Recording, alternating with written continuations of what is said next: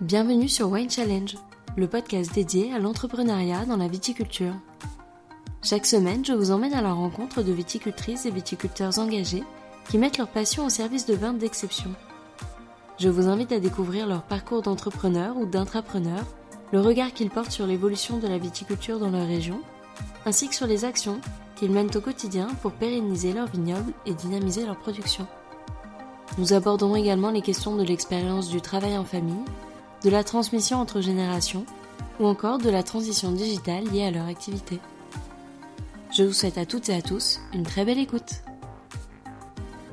Cette semaine, je vous emmène sur les bords de Loire, à Amboise, où je vous propose de faire connaissance avec Coralie Delécheneau, qui gère avec son mari Damien le domaine familial La Grange. J'ai pris un immense plaisir à échanger avec cette femme touchante et résolument sincère, alors j'en profite pour remercier Elise Bougie, mon invitée de l'épisode 19 qui a rendu cette rencontre possible. Au fil de cette conversation, Coralie nous raconte son parcours, de l'Alsace qu'il a vu grandir à la Loire qu'il a vu s'épanouir, en passant par ses nombreux voyages des États-Unis à l'Afrique du Sud. Elle partage avec nous ses expériences et sa vision de la viticulture et de l'entrepreneuriat. On parle de transmission, de challenge, des difficultés qu'elle et Damien ont pu rencontrer et des façons dont ils ont surmonté ces dernières pour toujours aller de l'avant. Enfin, elle nous en dit plus sur son aire d'appellation, sur la philosophie et l'éthique du domaine, ou encore sur la musique qui rythme à l'unisson cuvée et émotion. Écoutez donc sans plus attendre cette conversation pleine de sentiments, de douceur et d'authenticité. Allez, place à l'épisode du jour. Bonjour Coralie. Bonjour Alexandra. Merci d'avoir accepté l'invitation au micro de Wine Challenge. Je suis ravie de t'accueillir euh, sur le podcast puisque euh, tu es la première à venir d'une appellation dont je n'ai pas encore parlé. Donc pour ce faire, je vais te laisser parler de la maison pour commencer, pour resituer d'où tu viens et l'histoire de la maison où tu travailles aujourd'hui. Alors, je suis vigneronne dans un domaine qui s'appelle la Grange Tiphaine. Et la Grange Tiphaine est située à Amboise. Ce domaine existe depuis cinq générations. Donc euh, aujourd'hui, on travaille dessus avec mon mari, Damien. Le chai est situé à Amboise. Il y a 15 hectares au total. Donc 7 hectares et demi à Amboise, 7 hectares et demi à Montlouis. Donc Montlouis, c'est facile, c'est du chenin. Montlouis-sur-Loire fait que des blancs, donc du chenin. Et Amboise, on va avoir des blancs, des rosés, des rouges, donc avec du chenin également, un tout petit peu de sauvignon, et du cabernet franc, du gamay et du côte. Le côte étant la même chose que le malbec. Est-ce que c'est une création de domaine ou est-ce que le domaine existait déjà depuis plusieurs générations? Le domaine existe depuis cinq générations minimum, c'est-à-dire qu'on ne connaît pas ce qui s'est passé avant, on n'a pas forcément fait de recherche. Damien, lui, s'est installé en 2002, il a repris la suite de son père, et moi je l'ai rejoint sur le domaine en 2008. Et la philosophie de la maison a toujours été la même ou est-ce que vous avez euh, twisté un peu les choses et amené une nouvelle façon de penser sur le domaine depuis votre arrivée? Alors, en 2002, Damien reprend 9 hectares. Aujourd'hui, on en a 15. Donc, on a gentiment grandi. Et depuis le début, il y avait une volonté, enfin, moi, les premières années, même si je travaillais pas sur le domaine, j'avais quand même un petit œil dessus. Depuis le début, il y avait une volonté de bien faire, de faire de la qualité. Du coup, depuis 2005, on travaille en bio. On a commencé la certification en 2008. Et ensuite, on a commencé à travailler en biodynamie en 2010 et maintenant on est certifié depuis 2014. Donc voilà, il y a vraiment une évolution douce et continue vers le qualitatif. Et quel a été le regard des parents de Damien sur cette conversion? Le passage de témoin s'est fait en douceur, c'est-à-dire que le papa de Damien attendait vraiment que lui revienne pour euh, lui lâcher le, le domaine. Il a toujours eu un œil bienveillant dans le sens où il regardait ce que son fils faisait, il le conseillait quand on lui demandait son avis, et au final, il a été fier du résultat. C'est pas toujours évident de travailler en famille, mais du coup là, ça a l'air de plutôt bien se passer. Toi, comment euh, ça s'est passé vis-à-vis de toi quand tu as rejoint le domaine? Comment t'as ressenti les choses en fait? Est-ce que c'était simple pour toi d'arriver dans cette famille, dans ce nouvel univers, ou est-ce que ça a posé quelques difficultés? Alors non, ça s'est vraiment bien passé dans le sens où, à partir du moment où je suis venue, eux en ont profité pour euh, se retirer vraiment être toujours disponible pour nous aider si jamais il y avait besoin. Et vraiment, j'ai eu ma place tout de suite. Et Damien m'a laissé ma place. Et les parents ont été bienveillants par rapport à mon arrivée et m'ont aidé, m'ont conseillé et m'ont laissé ma place. Mais vraiment, que ce soit Damien à la suite de son père ou que ce soit moi dans l'intégration du domaine, et eh ben tout s'est parfaitement bien passé. Est-ce que c'était une appréhension que tu pouvais avoir justement de savoir comment ça allait se passer euh, quand tu allais arriver sur un domaine qui n'était pas le tien, un domaine familial qui existe depuis plusieurs générations? J'avais pas d'appréhension parce que j'avais un œil dessus depuis longtemps, je savais comment ça fonctionnait, même si je travaillais ailleurs, j'avais quand même la vision du fonctionnement du domaine. Et après, voilà, on m'a ouvert les portes. C'est-à-dire que j'ai pas eu besoin de les enfoncer, j'ai pas eu besoin de m'imposer, j'ai pas eu besoin de dire je veux y aller, je veux le faire. On m'a ouvert les portes disant voilà, t'as ta place, prends-la. Je pense que la plus grosse difficulté dans ce genre de transmission et d'installation, pour moi en l'occurrence c'était une installation, c'est plutôt de savoir combiner la vie de famille et la vie professionnelle. Et est-ce qu'aujourd'hui vous travaillez encore conjointement à plusieurs générations sur le domaine ou est-ce que vous êtes vraiment que tous les deux? Aujourd'hui, on n'est que tous les deux. Damien a travaillé un petit peu avec son papa, mais moi, à partir du moment où je suis arrivée sur le domaine, il n'y avait plus les parents. Donc on n'a jamais, moi, j'ai jamais travaillé à plusieurs générations. Et encore une fois, la plus grosse difficulté, c'est plutôt euh, de, travailler en couple. Et tu parles d'équilibre euh, vie pro, vie perso, euh, justement. Comment tu as réussi à jongler entre les deux, entre ta vie de maman et ta vie de femme, et ta vie d'entrepreneur, chef d'entreprise aussi, dans le domaine viticole où tu es? Ça s'apprend en fait. Ça s'apprend, faut le comprendre. Donc on fait plein d'erreurs. On a deux enfants. Et c'est là où on va dire que les, grands-parents sont super importants. C'est que même si les grands-parents sont plus du tout impliqués dans la vie euh, de l'exploitation, ils sont vraiment impliqués dans notre vie familiale. Dans le sens où nous, si on a pu travailler autant, si on a pu s'investir autant dans notre domaine, c'est qu'on avait le soutien des grands-parents qui s'occupaient aussi de nos enfants. Et euh, voilà, l'équilibre entre vie familiale, vie perso et vie professionnelle, ça s'apprend, on fait plein d'erreurs, on ne sait pas forcément bien cloisonner les choses parce que le but c'est de, de cloisonner tout ça. Donc voilà, ça, ça s'apprend euh, au fur et à mesure de la vie. Et est-ce que si c'était à refaire, tu referais tout de la même façon ou est-ce que tu changerais quelques points qui, tu penses, t'ont porté un peu préjudice sur le déroulement euh, futur des événements? Ah oui, je changerais forcément quelque chose, mais de toute façon, on ne peut pas revenir en arrière. Mais oui, je cloisonnerais beaucoup mieux euh, dès le début et puis euh, je prendrais pas le mur comme euh, je me le suis pris. Et je ferais forcément différemment, mais aujourd'hui je sais où je vais, je sais qui je suis. C'est le plus important. Et justement, avec le recul que tu as aujourd'hui, quels conseils tu pourrais donner aux personnes qui sont dans la même situation que toi pour éviter certaines erreurs? Je dirais que quand on est jeune ou quand on commence, on a une vraie énergie. Et cette énergie, il faut surtout pas se dire oh là là, je vais l'économiser parce qu'il faut que je vive pour moi, il faut que je vive euh, pour euh, mon compagnon ou ma compagne, euh, pour mes enfants. Il faut y aller. Il faut taper dans le tas. Et je pense que pour, pour avoir un bon équilibre, faut, faut forcément se prendre des murs. Avoir quelques échecs pour avancer dans la bonne direction. Et il n'y a pas de formule magique. Il y a juste à se dire que faire du vin, c'est un travail de longue haleine c'est des années d'expérience. Et même quand on a 20 ans de carrière, 30 ans de carrière, 40 ans de carrière, on n'est pas au bout de ses peines. On a toujours plein de nouveautés. Donc voilà, faut être patient, faut apprendre de ses échecs, faut apprendre de ses expériences parce que chaque millésime est différent.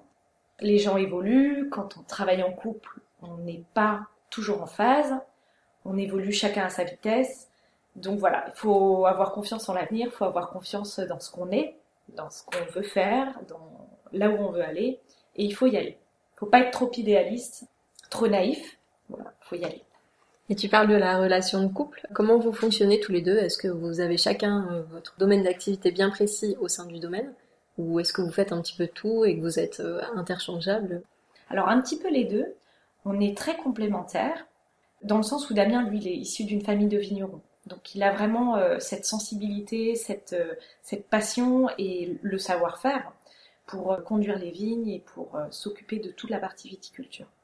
Moi, je suis pas du tout issue de ce milieu-là, donc j'ai appris sur le tas. Je sais pas conduire un tracteur, je sais pas tailler, enfin je taille pas. Je sais faire les deux trois tâches faciles dans les vignes, mais je n'y vais pas parce que j'ai pas le temps. Je vois la vigne au moment des vendanges, donc euh, je suis la maturité. On décide ensemble du déclenchement des vendanges, des parcelles à vendanger. C'est Damien qui est dans les vignes au moment des vendanges. Moi, je suis plutôt au je réceptionne la récolte. Donc je commence euh, les pressurages, les vinifications. Et une fois que le travail à la vigne est terminé pour les vendanges, Damien revient au chai, c'est lui qui reprend les manettes euh, du chai. On goûte ensemble, on fait les vins ensemble. C'est lui qui a vraiment toute la partie technique euh, au chai, sur, sur les filtrations, sur les assemblages. Sachant que la dégustation, je suis compétente aussi, donc je le fais avec lui. Et après, moi, je m'occupe de toute la partie administrative, commerciale. Donc, quand j'ai besoin d'aide, il est là parce qu'il sait très bien faire il l'a déjà fait, enfin il l'a fait au début de sa carrière. Donc voilà, Damien il est vraiment complet sur tout. Moi j'ai l'œil sur, euh, sur la vigne, mais j'y participe pas. Et après je fais toute la transformation et la commercialisation. Donc on est très complémentaires, interchangeables dans certaines mesures pour moi et il y a 200% pour lui. Et tu parles de tes compétences. Est-ce que tu peux nous parler un petit peu de ton parcours, de tes études, de ton parcours aussi euh, professionnel avant d'arriver sur le domaine? J'ai grandi en Alsace, à Strasbourg. J'ai habité en Allemagne, j'ai passé mon bac là-bas et je suis revenue faire une fac à Strasbourg, donc une fac de bio, de microbio. Et à l'issue de, ma fac, donc de ma maîtrise, je voulais être brasseur. Donc je voulais faire une école d'ingénieur, faire le parcours classique pour être brasseur. Et je n'ai pas été acceptée. Donc j'ai réfléchi à ce que je voulais faire et l'œnologie me paraissait être une bonne alternative. Donc là, je déménage de Strasbourg et je viens m'installer à Reims. Et je fais donc un DESS œnologie des vins de Champagne, à l'époque ça s'appelait comme ça, donc je commence dans le vin ici euh, à Reims. Je découvre. Donc au début je comprends rien parce que c'est très technique. Euh. Voilà, on parle de levure, on parle de bactéries, euh, tout va bien, mais on parle de pressurage, de remontage, de pompage, de filtration, de bentonite. Je ne comprends rien. Donc voilà, j'apprends vraiment sur le tas. Je découvre cette ville de Reims, je m'y fais des très bons amis. Donc ça devient une ville de cœur ici. Je fais mon expérience, je pars à l'étranger, donc je vais travailler six mois aux États-Unis et quand je reviens, je suis un peu perdue parce que je veux parler anglais, je veux continuer dans le vin, je connais pas encore la production, je connais que la commercialisation et l'export pour le coup. Donc je repars en Angleterre et de l'Angleterre, je cherche du travail en France et j'en trouve dans le Beaujolais. Donc me voilà dans le Beaujolais, une super région viticole, des gens adorables, très ouverts. Je découvre euh, un milieu que je connaissais pas du tout. Mais je trouve que j'ai de grosses lacunes dans l'œnologie, dans le vin, dans le monde du vin en général. Donc là-dessus, je présente un DNO, donc un diplôme national d'œnologue, et je suis prise à Bordeaux. Donc me voilà partie. À Bordeaux, je fais euh, mon DNO, je rencontre Damien, et on décide à l'issue du DNO de partir voyager parce que lui sait qu'il va devoir reprendre l'exploitation de ses parents. Et si jamais il veut, pouvoir bouger, si jamais il veut voir du pays, si jamais il veut avoir un petit peu d'expérience, c'est le moment ou jamais. Donc on part six mois en Californie, six mois en Afrique du Sud. L'Afrique du Sud parce que c'est là où il y a du chenin. Donc moi c'est un cépage que je connaissais pas à l'époque, mais c'est le chenin qu'on va travailler ensuite en Loire. Donc à l'issue de ça, on revient en 2002 et lui s'installe sur le domaine familial. Moi, je trouve un boulot au lycée viticole d'Amboise, donc juste à côté. Et moi, je fais mon expérience au lycée viticole sur ce que c'est que la Loire, les cépages de Loire. Je commence à comprendre l'importance du travail de la vigne. C'est une région que je connais pas du tout. Donc, euh, je pose mes valises, ne sachant pas ce que j'allais trouver. Ça me plaît. Au bout d'un moment, on rediscute avec Damien on décide de, travailler ensemble et en 2008, on se lance.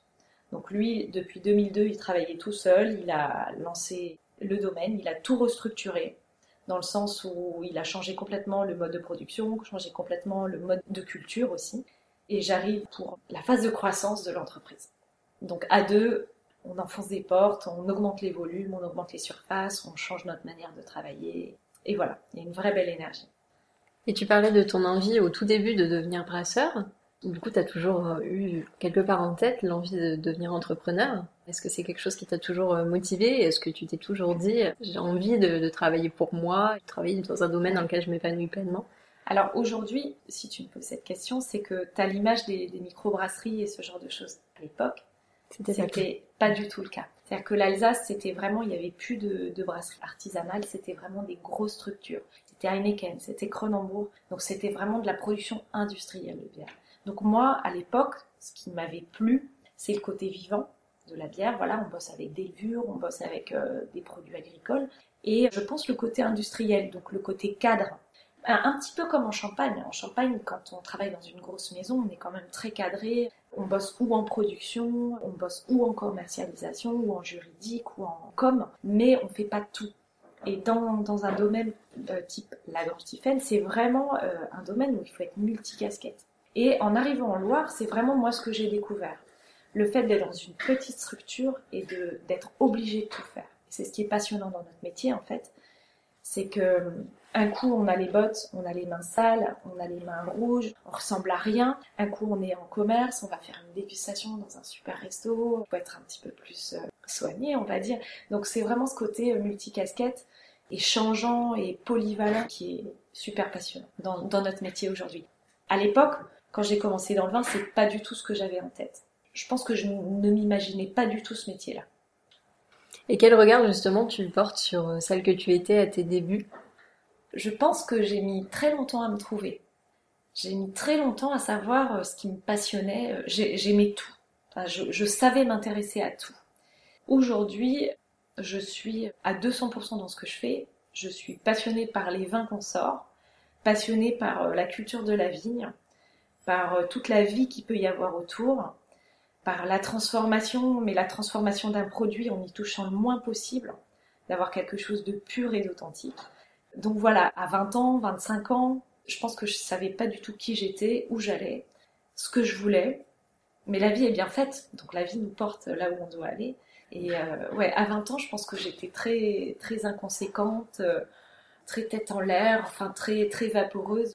J'étais convaincue de rien, euh, je me laissais porter. Voilà l'image que j'ai de moi. Et je dis d'autant plus ça parce que Damien, quand je l'ai rencontré, il avait 21, il s'est installé à 22 ou 23 ans, et lui, il avait les pieds dans la terre et il savait exactement où il voulait aller. Et moi, à 25 ans, j'étais juste tout l'inverse.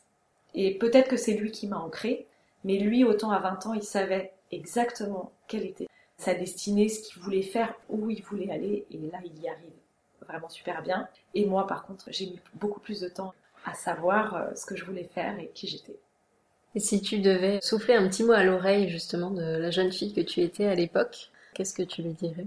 Je, je, lui dirais de vivre sa vie, de faire ses expériences, parce que c'est en cheminant en fait qu'on sait où on veut aller. Donc je lui dirais pas faut que tu fasses ci, faut que tu fasses ça, parce qu'il faut être convaincu.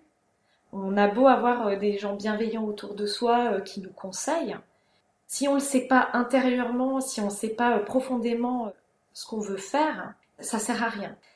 Je pense que si j'avais à souffler un conseil à cette jeune fille, je lui dirais vas-y, mais essaye de, tirer rapidement des conséquences de toutes tes expériences pour avancer plus vite. Mais je lui dirais fais tes expériences. Voilà, je, je lui dirai pas va directement là. Parce que si elle n'en est pas convaincue, elle se dira zut, j'ai loupé d'autres choses. Et si tu devais résumer ton parcours d'entrepreneur en trois mots, quels ah. seraient ces trois mots? Pour moi, la passion anime vraiment l'esprit d'entrepreneur. Je ne pourrais pas faire ce que je fais aujourd'hui si j'étais pas euh, passionnée par mes vignes, par mes vins, par les rencontres. Après, moi, ce qui me plaît dans l'esprit d'entreprendre, c'est vraiment le fait de construire. On part d'un acquis et on visionne quelque chose et on essaye d'y arriver. Voilà, et on construit et on met les briques petit à petit. Et moi, dans mon caractère, si j'entreprends, je veux que ce soit sûr. Je n'arrive pas à jouer au poker. Il faut que je sache où je vais. Je ne sais pas être téméraire dans ce métier-là. Et quel est votre plus gros challenge que vous avez mené tous les deux, conjointement, depuis que vous travaillez ensemble sur le domaine avec Damien? Ces dernières années, on a été très impacté par le gel. Donc on a gelé en 2012, en 2013, en 2016, en 2017. Pour moi, notre plus gros challenge, c'est de se dire, on vit avec la nature, on en subit les conséquences, essayons de nous protéger un maximum. On a trois salariés et si on ne produit pas, on met trois familles plus la nôtre sur le carreau. Donc les années de gel, les années d'expérience que l'on a, c'est de se dire, on peut pas lutter contre le gel, on peut pas faire en sorte qu'il fasse 0, 1 ou 2 degrés plutôt que moins, moins 2, moins 4, moins 5. Donc, on s'équipe, on s'équipe au niveau de la vigne, on met en place tout ce qu'on peut mettre en place pour lutter contre le gel. Et si jamais on gèle, on s'équipe aussi au niveau du chai et on se donne la possibilité de pouvoir avoir une appro de raisin ailleurs. Donc voilà, dans notre structure d'entreprise, on met tout en place aujourd'hui. Voilà, notre gros challenge, c'est de tout mettre en place pour produire du vin, pour produire du bon vin de qualité, parce qu'il y aura notre nom dessus. Donc il ne s'agit pas, même si on est obligé d'aller acheter du raisin ailleurs, il ne s'agit pas de faire des vins non qualitatifs. Et donc tu parles des salariés qui vous entourent. Est-ce que ça a été simple pour toi de manager? Est-ce que c'était quelque chose d'inné? Tu avais en toi et c'est assez simple à mettre en place au quotidien ou au contraire est-ce que tu dois te faire un petit peu violence pour euh, driver les équipes et arriver euh, à tes fins par rapport aux tâches qui doivent être euh, menées sur le domaine? Alors ça c'est une grande question. Donc je c'est pas du tout inné le management. Le contact humain, ça me va. Mais le management, je pense qu'il y a des vraies règles et là-dessus, je suis très mauvaise. Donc, en fait, quand je me suis installée, je me suis formée sur les points où j'étais pas bonne. Depuis que j'habite à Amboise, j'aime étudier, j'aime apprendre. Donc je me forme sur le tas, mais je pense qu'on gagne un petit peu de temps en ayant des vraies formations. Et le management, ça a été une des formations que j'ai suivies. Je pense être un mauvais manager, mais je suis une bonne personne au quotidien. Donc euh, j'essaie de combiner le tout. Je travaille donc en direct et au quotidien avec euh, une collaboratrice on échange beaucoup, on est en face à face. Moi, je suis dispo pour euh, si jamais elle a des questions, si j'ai des orientations à lui donner, je lui donne. Ça se passe très bien. Après, euh, il y a deux personnes à la vigne qui sont plutôt managées par Damien. Et là, c'est des personnes qui sont avec nous depuis plus de dix ans. Donc vraiment, qui, je pense qu'ils sont bien dans le domaine et qu'on a en volonté de faire évoluer régulièrement. Et on est vraiment sur l'esprit famille, sur l'esprit euh, pas grosse entreprise. On est sur les échanges, on est sur une vie au quotidien. Le but, c'est que chacun vienne au boulot avec le sourire. Très important pour nous. Et après, dans la mesure du possible, on les fait évoluer, on répond à leurs euh, demandes de formation, on leur facilite la vie, on a quand même beaucoup de matériel, on a des camions, euh, donc il y a une vraie disponibilité de, de notre part pour nos salariés. On ne veut pas grandir de trop parce qu'on ne veut pas plus de salariés non plus. Et après, il y a tous les saisonniers à gérer. Donc là, c'est encore une autre, euh, une autre démarche. C'est plutôt Damien qui le fait. Et moi, je vais gérer plutôt le personnel du coup qu'il y aura au chez pendant les vendanges. Donc manager, oui mais non. On est obligé parce qu'on a du personnel. Mais moi, je ne me sens pas manager du tout dans l'âme. Et est-ce que tu as eu un mentor, une personne qui t'a permis d'en arriver là où tu es aujourd'hui, à travers de tes différentes expériences professionnelles, ou même quelqu'un de l'extérieur, au milieu du vin, mais qui t'a apporté une façon de voir les choses différentes? J'ai quelqu'un, ça va être très cliché, mais je le pense sincèrement. Damien, voilà, il me, depuis le début, voilà, il me bluffe, il est entrepreneur à 22, 23 ans il grandit, il se transforme, parle au niveau de l'entreprise et il est très ouvert, il est super fort en dégustation. Je suis admirative de ce qu'il fait et j'apprends quotidiennement. Je lui dis pas, je lui ai jamais dit, mais voilà, moi je, je suis admirative par rapport à ce qu'il fait et c'est la personne au quotidien que je que je suis, que j'écoute c'est quelqu'un de passionné, c'est quelqu'un de jusqu'au boutiste. En gros, faut le suivre. Sinon, on reste sur le bord de la route et on, et on meurt. et si on, parle de façon un petit peu plus technique, quelles sont les cuvées que vous commercialisez tous les deux? J'imagine que vous avez mis aussi euh, votre âme et tous ces, sentiments qu'on entend bien et qu'on perçoit bien. Dans vos cuvées, euh, comment ça fonctionne, votre duo par rapport euh, à la production de vos vins justement?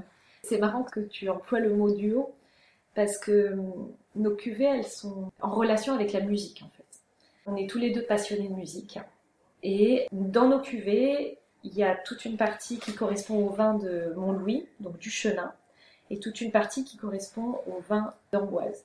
On a ces deux vignobles et quand Damien s'est installé, il a voulu sortir un étendard sur chaque vignoble et il a créé cette cuvée qui s'appelle Clé de Sol.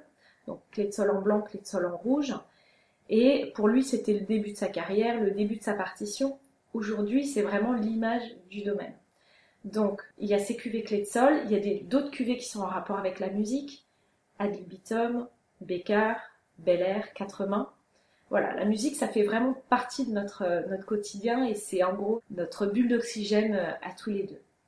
Après, on a des cuvées qui sont plutôt en relation avec le terroir sur l'appellation amboise, parce qu'on est très éparpillé, on est très éclaté au niveau du vignoble, alors que sur Mont-Louis, on est beaucoup plus homogène et ça va plutôt correspondre à des tris, à des passages. Donc premier passage dans les vignes, deuxième, troisième, certaines belles années, on peut faire jusqu'à un quatrième tri dans les vignes. Donc voilà, on a 15 hectares et c'est sur, ces 15 hectares, on fait plus d'une douzaine de cuvées. Donc c'est énorme, mais on aime et on ne se verrait pas faire autrement. Et tu parles de musique. Est-ce que vous faites partie de ceux qui croient au pouvoir des ondes musicales dans les chais ou pas du tout? Alors, Damien, oui, dans le sens où il aime travailler en musique. Mais ça peut être de la musique classique euh, comme euh, du Led Zepp ou de la chanson française. Euh, voilà, c'est vraiment très très varié. Donc lui, il aime travailler en musique et il se dit que si jamais ça lui fait du bien à lui, ça va faire du bien à ses vins aussi. voilà. Moi, je suis indifférente à ça. Voilà. Et après, euh, la musique, le lien, c'est plutôt de se dire, quand on boit une bouteille de vin, et eh ben, on peut avoir une vraie émotion, on peut être transporté, on peut aimer l'harmonie d'un vin, l'énergie d'un vin, mais sans forcément se rendre compte de tout le travail qu'il y a derrière. Donc il y a plein de petits boulots, de petites tâches qui font un grand vin. Pour la musique, c'est pareil. La musique, on peut avoir une vraie émotion quand on écoute de la musique en live, mais on n'est absolument pas conscient du travail de gamme, du travail d'entretien de l'instrument, du travail euh, qu'il peut y avoir quand c'est un groupe, euh, de se mettre en phase avec ses, collègues, etc. Pour moi, ce côté euh, petite tâche répétitive, manuelle, eh ben, c'est le lien entre la musique et le vin. Et de façon plus générale, quel regard tu portes sur ta région, ton aire d'appellation et sur les méthodes culturelles de cette région-là? C'est une belle région géographique, parce que c'est près de tout. La Loire, c'est juste le plus beau fleuve en France. C'est magnifique. Il y a la Marne aussi, quand même. Non, tu veux rire Non, la Loire, la Loire, c'est vraiment beau. C'est très changeant. C'est, c'est la Loire, c'est vivant. Voilà, c'est exactement comme nos vins et notre vignoble. C'est vraiment euh, la Loire, c'est un, c'est un fleuve vivant et et je me lasse pas, moi, quand, euh, quand je passe euh, au-dessus euh, tous les matins ou quand je vois la Loire tous les jours, j'ai toujours un œil émerveillé. Donc c'est une très belle région. Les gens sont très sympas. On tutoie facilement. C'est une région très conviviale. On y mange bien, on y boit bien. Donc moi, cette région, je la trouve magnifique. Après, il y a les châteaux. Bien sûr, on y vient pour les châteaux. Touraine, Touraine-en-Bois, c'est une appellation qui est pas forcément très connue. Mont-Louis, ça commence à l'être un petit peu plus. Mont-Louis, il y a une vraie dynamique c'est-à-dire qu'on est énormément de vignerons avec une vraie dynamique et un objectif qualitatif. Donc Mont-Louis, c'est une appellation où il y a peut-être 50 ou plus de 50% des, vignerons qui sont en bio. Donc voilà, nous on se bat aussi pour euh, qu'au minimum les vignerons soient en bio. Voilà, aujourd'hui la planète elle est complètement déglinguée, euh, on ne peut plus se permettre de faire n'importe quoi. Donc voilà, cette prise de conscience, même si c'est pas euh, l'absolue vérité, même si c'est pas la solution miracle, c'est un moindre mal. Sur Mont-Louis, par exemple, c'est très dynamique, mais en général, dans la Loire, on est énormément à travailler en bio, à travailler en biodynamie, à faire des vins où il y a peu d'intervention. Voilà, on est beaucoup dans le, dans le même esprit. Et le no-tourisme, c'est quelque chose qui est fort développé? Le tourisme euh, classique, euh, par rapport au patrimoine, engendre le, le développement de l'onotourisme. Il y a énormément d'étrangers et on se rend compte que, en fonction des pays, les étrangers, il y en a qui sont très très ouverts par rapport au vin, très demandeurs et d'autres qui n'ont pas du tout de culture. Donc il y a tout un travail d'éducation à faire euh, à chaque échelle pour chaque nationalité. Voilà, il y a toujours un côté éducatif, il y a toujours un côté ludique, il y a un côté art de vivre aussi, mais voilà, il y a beaucoup de choses à faire. Et pour finir cet entretien, est-ce que tu as des bonnes adresses à conseiller aux auditeurs, auditrices qui connaissent pas forcément ta région? Et qui souhaiteraient les découvrir soit de bonnes tables ou de, bons endroits pour boire des verres entre amis euh, dans un cadre qui sort des guides touristiques qu'on peut trouver d'habitude. Alors, euh, j'ai deux, trois adresses qui me viennent en tête. On commence par Amboise, un petit village à côté d'Amboise qui s'appelle Chargé. Il y a un bar à vin qui est en bord de Loire, une partie troglodytique euh, donc dans la roche et puis une partie vraiment avec des chaises longues, des tables, des chaises, il y a un terrain de pétanque, il y a des hamacs, une aire de jeu pour les enfants.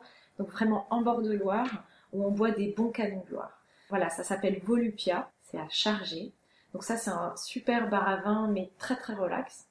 Après j'ai une autre euh, adresse qui me vient en tête, ça s'appelle les Gueules Noires. Les Gueules Noires, c'est un couple du Nord et de Paris qui est venu s'installer il y a une dizaine d'années à Vouvray. Et ils font une super cuisine. Cuisine de bistrot, cuisine de marché, mais hyper bien travaillée, que des produits de saison, avec une carte des vins à tomber par terre. Voilà, nous quand on va quelque part, il faut qu'il y ait une belle assiette, mais il faut surtout qu'il y ait une belle carte des vins. voilà, qu'on ne s'ennuie pas et qu'on sache taper dedans.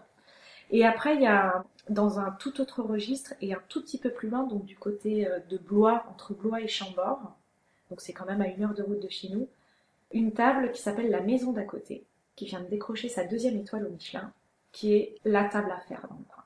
La plus jolie table de la région, c'est là-bas.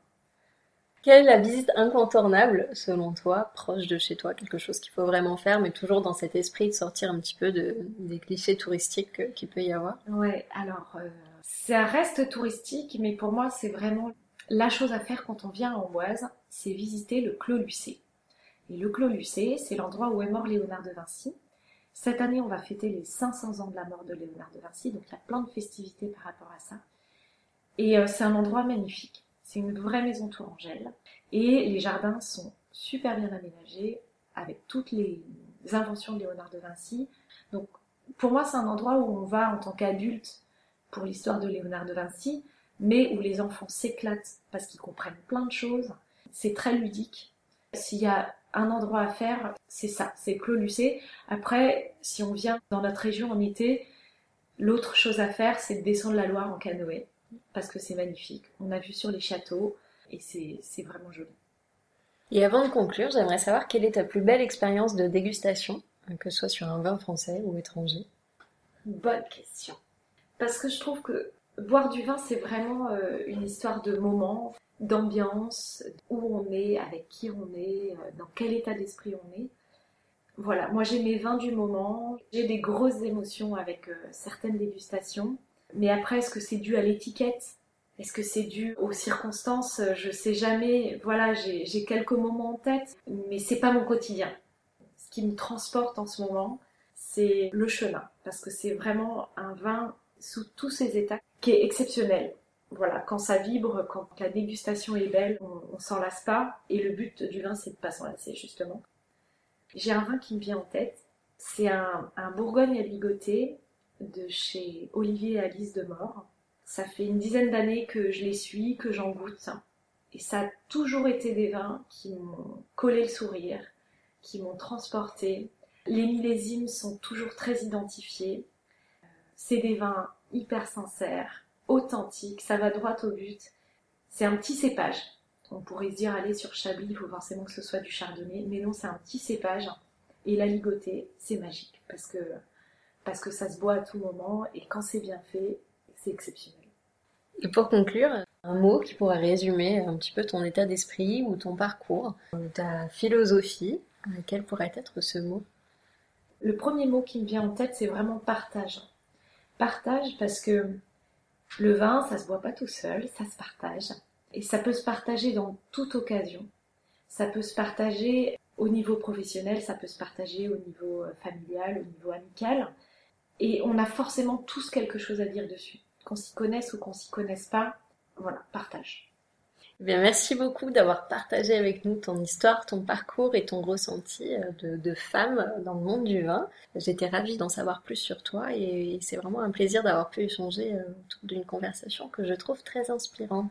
Merci Alexandra, c'était agréable de pouvoir partager encore une fois l'expérience qu'on peut avoir et puis les échanges sont toujours bénéfiques. Avec plaisir, et bien, bientôt sur les bords de Loire alors. Et eh bien avec plaisir. Merci, Merci beaucoup. Merci à toutes et à tous d'avoir écouté cet épisode. J'espère vraiment qu'il vous a plu et qu'il vous a donné envie d'en savoir plus sur l'invité du jour. En attendant le prochain, vous pouvez retrouver toutes les informations sur la maison de l'invité et son actualité sur le site wine-challenge.com. Je vous invite également à me rejoindre sur les réseaux, sur les pages Instagram et Facebook at Wine Challenge Podcast et à partager cet épisode avec tous les amoureux du vin en utilisant le hashtag du même nom. Enfin, si vous avez aimé cet épisode, je vous invite à soutenir le podcast en vous abonnant à celui-ci et en laissant votre avis sur votre plateforme d'écoute préférée. N'hésitez pas à y liker les épisodes et si vous écoutez le podcast sur iTunes, à lui donner la note de 5 étoiles. Cela m'aidera beaucoup à donner une chance à d'autres épicuriens de le découvrir. Alors merci à tous et à très vite pour le prochain épisode.